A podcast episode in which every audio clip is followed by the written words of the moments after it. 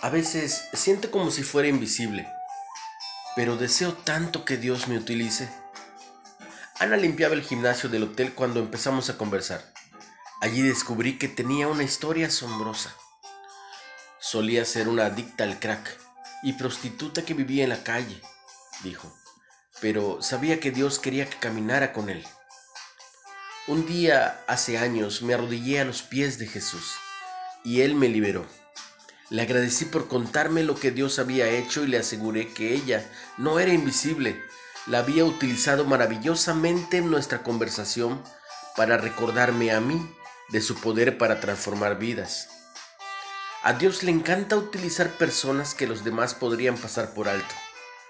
El apóstol Andrés no es tan conocido como su hermano Pedro, pero la Biblia relata que halló primero a su hermano Simón, o sea Pedro, y le dijo, hemos hallado al Mesías, y le trajo a Jesús. Velo en Juan 1.41.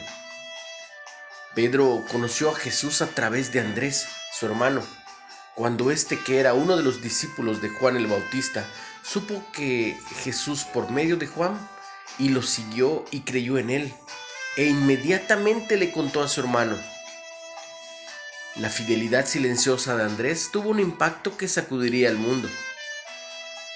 A través de su hermano, Dios valora más el servicio fiel que la fama y puede utilizarnos poderosamente donde quiera que estemos, aunque nadie nos vea.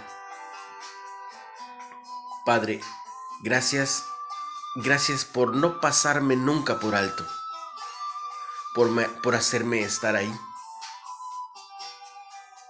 ¿Quién marcó una diferencia en ti con su fidelidad silenciosa?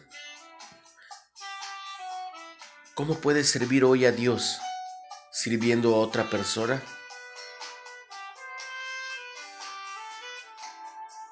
Si puedes, comparte el mensaje.